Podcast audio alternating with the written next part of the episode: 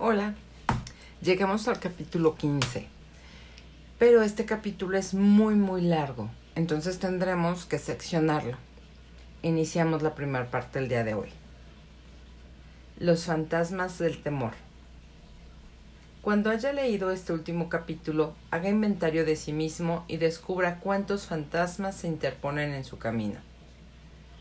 Antes de poder utilizar cualquier parte de esta filosofía con éxito, su mente tiene que estar preparada para recibirla. La preparación no resulta difícil. Empieza con el estudio, el análisis y la comprensión de los tres enemigos que necesita eliminar su mente la indecisión, la duda y el temor. El sexto sentido nunca funcionará mientras estos tres elementos negativos continúen en su mente, ya sea en su conjunto o por separado. Los elementos de este trío infernal se hallan estrechamente relacionados, Allí donde haya uno de ellos, puede estar seguro de que los otros dos también se encontrarán cerca. La indecisión es la semilla del temor. Recuérdelo a medida que siga con la lectura. La indecisión se cristaliza en la duda y ambas se, ambas se mezclan y se convierten en temor. El proceso de mezcla suele ser lento. Es una de las razones por las que estos tres enemigos son tan peligrosos germinan y crecen sin que su presencia sea detectada. El resto de este capítulo describe un fin que debe alcanzar antes de que pueda poner en práctica esta filosofía como un todo. También analiza una condición que ha reducido a gran número de personas a la pobreza y afirma una verdad que debe ser comprendida por todos aquellos que acumulan riquezas. Ya se midan estas por términos de dinero o de un estado mental mucho más valioso que el dinero. El propósito de este capítulo consiste en enfocar nuestra atención sobre la causa y la cura de los seis temores básicos. Antes de poder dominar a este enemigo, debemos conocer su nombre, sus hábitos y el lugar de, residencia. A medida que lea, analícese a sí mismo y determine cuál de los seis temores básicos está con usted, si es que tiene alguno. No se deje engañar por los hábitos de esos enemigos sutiles, a veces permanecen ocultos en el subconsciente. En él son difíciles de localizar y aún más difíciles de eliminar. Los seis miedos básicos. Hay seis miedos básicos de los que todo ser humano sufre en una u otra ocasión, ya sea por cada uno de ellos o en una combinación de los mismos. Cualquier persona sería afortunada si no sufriera de los seis citados por el orden en que suelen aparecer son el temor a la pobreza, el temor a la crítica, el temor a la enfermedad. Estos en el fondo de la mayor parte son en el fondo la mayor parte de nuestras preocupaciones. Los siguientes son el temor a la pérdida de amor de alguien, el temor a la vejez y el temor a la muerte. Todos los demás temores son de menor importancia.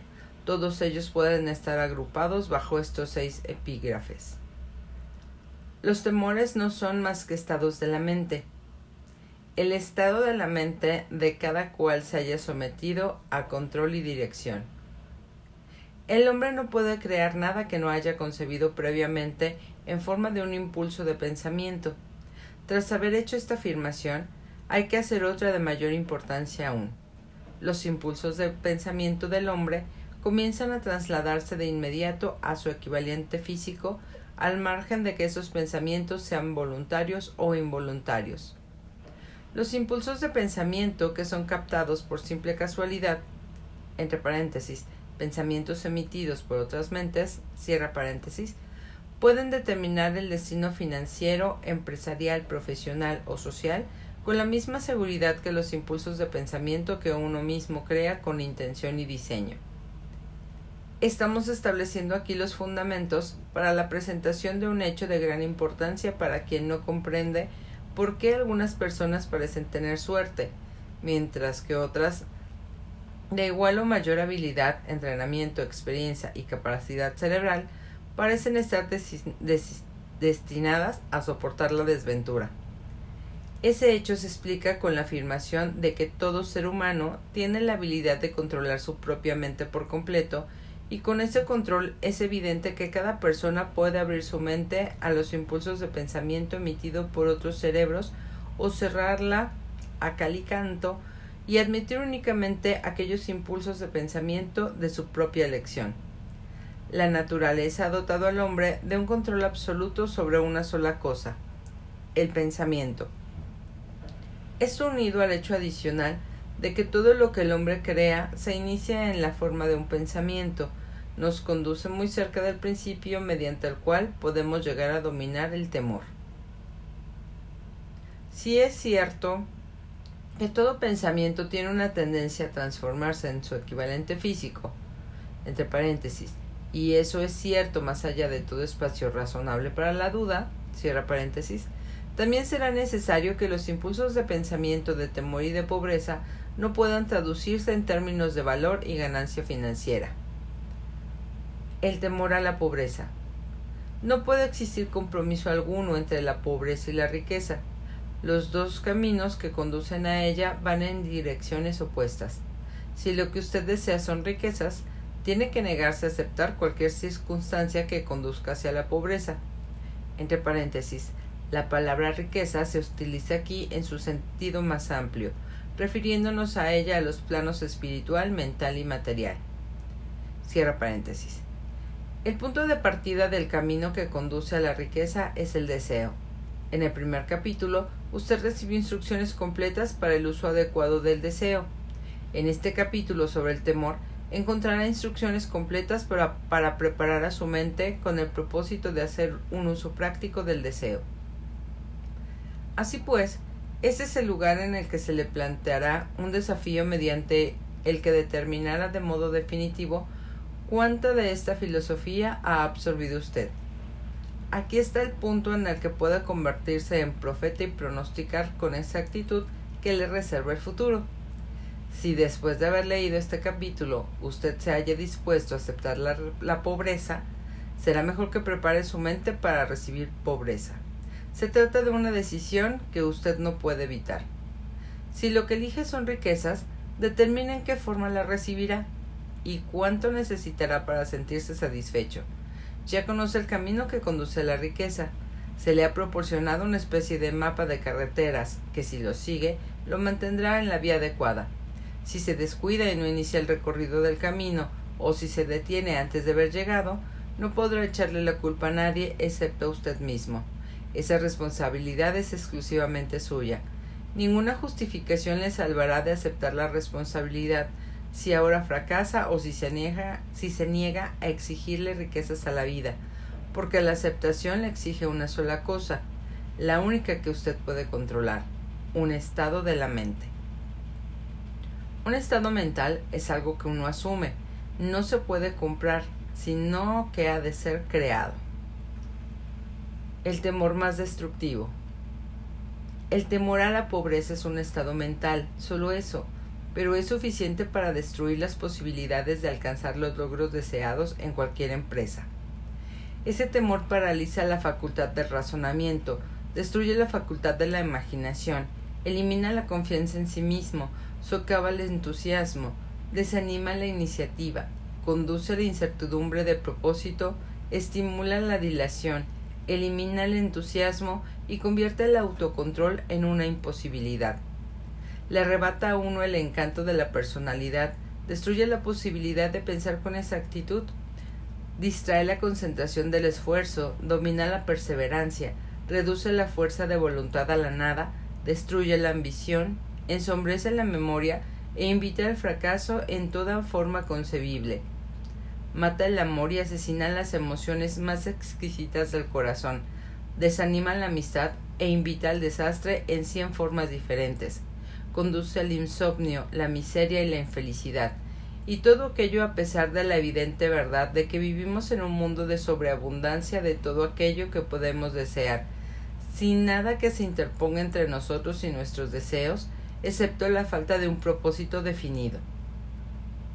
El temor a la pobreza, el temor a la pobreza es, sin el menor género de dudas, el más destructivo de los seis temores básicos. Ha sido situado a la cabecera de la lista porque resulta el más difícil de dominar. El temor a la pobreza surge de la tendencia heredada del hombre a devorar a sus semejantes en el plano económico. Casi todos los animales inferiores se ven motivados por el instinto, pero su capacidad para pensar es limitada y en consecuencia se devoran físicamente los unos a los otros. El hombre, con su sentido superior de la intuición y la capacidad para pensar y razonar, no se come físicamente a su semejante, obtiene mayor satisfacción cuando lo devora financieramente. El hombre es tan avaricioso que se ha necesitado aprobar toda clase de leyes concebibles para salvaguardarlo de sus semejantes.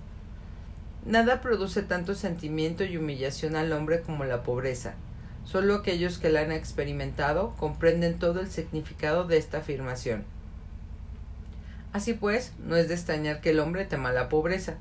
A lo largo de una abundante serie de experiencias heredadas, el hombre ha aprendido que si no se puede confiar en algunos de su especie cuando se tratan cuestiones relacionadas con el dinero y con las posesiones terrenales.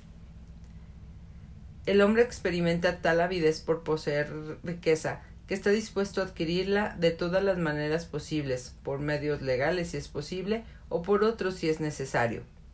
El autoanálisis puede poner al descubierto debilidades que a uno no le gustaría reconocer. Esta forma de examen es esencial para todos aquellos que exigen de la vida algo más que mediocridad y pobreza. Al analizarse a sí mismo punto por punto, Recuerde que en este caso usted es juez y parte, fiscal y defensor, acusador y acusado, y recuerde también que está afrontando un juicio. Así pues, enfréntese a los hechos directamente, hágase preguntas concretas a sí mismo y exíjase respuestas directas. Una vez que haya, que haya terminado el examen, sabrá más sobre sí mismo. Si tiene la sensación de no poder ser un juez imparcial en este autoexamen, confía en alguien que le conozca bien y que pueda actuar como tal hasta que usted sea capaz de examinarse a sí mismo. Lo que usted anda buscando es la verdad. Consígala, sin que le importe a qué precio, aun cuando pueda sentirse temporalmente embarazado por ella. Cuando se le pregunta a la gente qué es lo que más teme, la mayoría contesta no temo a nada. La, contestación es inexacta porque pocas personas se dan cuenta de que se encuentran atenazadas, obstaculizadas, fustigadas en lo espiritual y en lo físico por alguna forma de temor. La emoción del temor se halla tan sutil y profundamente enraizada que uno puede pasar por la vida sobrellevándola sin llegar a reconocer jamás su presencia. Solo un análisis valeroso pondrá al descubierto la presencia de ese enemigo universal. Cuando usted inicie este análisis, busque a fondo en su carácter. A continuación, le ofrecemos una lista de los síntomas que debería buscar en sí mismo. Síntomas del temor a la pobreza. Indiferencia. Suele expresarse a través de una falta de ambición, de una predisposición a tolerar la pobreza, de una aceptación sin protestar de toda aquella compensación que la vida pueda ofrecer, de una pereza mental y física, de una falta de iniciativa, imaginación, entusiasmo y autocontrol. Indecisión. El hábito de permitir que los demás piensen por uno, el de mantenerse al margen. Duda. Expresada generalmente por medio de justificaciones y excusas diseñadas para encubrirse, rechazar con explicaciones o disculpar los propios errores, lo que a veces se expresa en forma de envidia hacia aquellos que han alcanzado el éxito o bien se los critica. Preocupación. Suele expresarse por el descubrimiento de faltas en los otros, una tendencia a gastar más de los ingresos propios, un descuido del aspecto personal, la burla y el fruncimiento de cejas, la intemperancia en el uso de bebidas alcohólicas y a veces en el uso de narcóticos, nerviosismo, falta de severidad y de autoconciencia. Precaución excesiva. La, la, costumbre de mirar el lado negativo de toda circunstancia, de pensar y hablar de posible fracaso, en lugar de concentrarse en los medios para alcanzar el éxito. Se conocen todos los caminos que conducen al desastre, pero nunca se buscan los planes precisos para evitarlo se espera el momento adecuado para empezar a poner en acción las ideas y planes hasta que la espera se transforma en un hábito permanente. Se recuerda a aquellos que han fracasado y se olvida a los que han tenido éxito. Se ve el agujero del donuts, pero no se ve el donuts. En el pesimismo que conduce a la indigestión, al estreñimiento, a la autointoxicación, a la mala respiración y a una mala disposición. Dilación. La costumbre de dejar para mañana aquello que se debería haber hecho el año anterior. Pasarse mucho tiempo buscando justificaciones y excusas para no realizar el trabajo. Este síntoma se halla estrechamente relacionado con el de la precaución excesiva, la duda y la preocupación. La negativa a aceptar la responsabilidad siempre que ésta puede evitar. Perdón, siempre que ésta se puede evitar.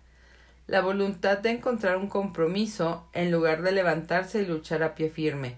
El comprometerse con las dificultades en lugar de dominarlas y utilizarlas como peldaños para seguir subiendo. El intentar conseguir gangas de la vida en lugar de exigir prosperidad, opulencia, riqueza, satisfacción y felicidad. Planificar lo que se ha de hacer solo cuando se ha producido el fracaso, en lugar de quemar todas las, las naves y hacer que la retirada sea imposible. La debilidad de la confianza, de la confianza iniciativa, entusiasmo, ambición. A ver, esperen porque creo que ya me perdí el renglón la debilidad de la confianza en uno mismo y a menudo la total ausencia de la misma, así como la definición de propósito, autocontrol, iniciativa, entusiasmo, ambición, frugalidad y una sana habilidad para el razonamiento. El esperar la pobreza en lugar de exigir la riqueza, el asociarse con aquellos que aceptan la pobreza y no buscar la compañía de quienes exigen y reciben la riqueza. El dinero habla. Algunos preguntarán ¿Por qué he escrito un libro sobre el dinero? ¿Por qué medir las riquezas en dólares? Algunos pensarán que hay otras formas de riqueza mucho más deseables que el dinero, y tendrán razón. Sí, hay riquezas que no pueden medirse en términos monetarios, pero millones de personas dirán Dame todo el dinero que necesito y yo me, yo me encargaré de encontrar aquello que deseo. La principal razón por la que he escrito este libro es porque millones de hombres y mujeres se encuentran paralizados con el temor a la pobreza. Lo que esa clase de temor es capaz de hacerle a uno fue muy bien descrito por Westerbrook Pegler. El dinero no es más que conchas de almejas, o discos de metal, o trozos de papel, y hay tesoros del corazón y del alma que el dinero no puede comprar. Pero la mayoría de la gente sin dinero es incapaz de tenerlo en cuenta y sostener su espíritu. Cuando un hombre se encuentra en lo más bajo, está en la calle y es incapaz de conseguir trabajo, a su espíritu le sucede algo que se refleja en la caída de sus hombros, la forma de llevar el sombrero, su modo de caminar y su mirada. No puede escapar a, una sensación de inferioridad con respecto a la gente que tiene un empleo seguro, aun cuando sepa que esas personas no son sus iguales en carácter, inteligencia o habilidad. Por su parte, los demás, incluso sus amigos, experimentan una sensación de superioridad y lo consideran una víctima, quizás de una manera inconsciente. Tal vez ese hombre pida prestado durante un tiempo, pero no el suficiente como para continuar con la vida a la que está acostumbrado y tampoco podrá continuar pidiendo durante mucho tiempo. Pero pedir, aun cuando sea para vivir, es una experiencia deprimente y el dinero así obtenido le falta el poder que el dinero ganado con su propio esfuerzo tiene. Evidentemente, nada de eso se aplica a los zánganos y los pordioseros, sino solo los hombres con ambiciones normales y que se respetan a sí mismos. Las mujeres que se encuentran en la misma situación son algo diferentes. De algún modo no las consideramos como, como personas marginadas. Raras veces viven en la miseria o piden por las calles y cuando se encuentran entre la gente no se les reconoce por las mismas señales que identifican a los hombres mendigos. Desde luego, no me refiero a las harapientas de la gran ciudad, que son la parte opuesta de los vagabundos masculinos confirmados. Me refiero a mujeres bastante jóvenes, decentes y con inteligencia. Tiene que haber muchas mujeres así, pero su desesperación no resulta tan evidente. Quizás se suiciden. Cuando un hombre se encuentra sin dinero y desempleado, dispone de tiempo para lamentarse. Es posible que viaje muchos kilómetros para buscar un trabajo y descubra que el puesto ha sido ocupado ya o que solo se trata de uno de sus puestos sin salario fijo, con solo una comisión sobre las ventas de algún cachivache inútil que nadie querría comprar, excepto por piedad. El hombre vuelve a encontrarse en la calle, sin un sitio al que ir, excepto a cualquier parte. Así que camina y camina, contempla los escaparates de las tiendas, observa lujos que no son para él, se siente inferior y deja paso a otras personas que se detienen a mirar con un interés activo. Deambula por la estación y entra en la biblioteca para descansar los pies y calentarse un poco. Pero eso no es lo mismo para buscar un trabajo de modo que no tarda en reanudar la marcha. Es posible que no lo sepa, pero su falta de objetivo le delatará, aunque las líneas de su figura no lo hagan. Es posible que vaya bien vestido, con las ropas que le quedaron de cuando tenía un trabajo estable, pero esas ropas no sirven para ocultar su caída. Ve a miles de personas a su alrededor, todas ellas ocupadas con sus trabajos, y las envidia desde lo más profundo de su alma. Todas tienen su independencia, su autorrespeto y su orgullo. Y él no puede convencerse a sí mismo de que también es un buen hombre, por mucho que reflexione y llegue a un, verídico, a un veredicto favorable hora tras hora. Precisamente, el dinero es lo que establece esta diferencia en él. Con un poco de dinero volvería a ser el mismo. Hasta aquí llegamos con el capítulo de hoy. Bye.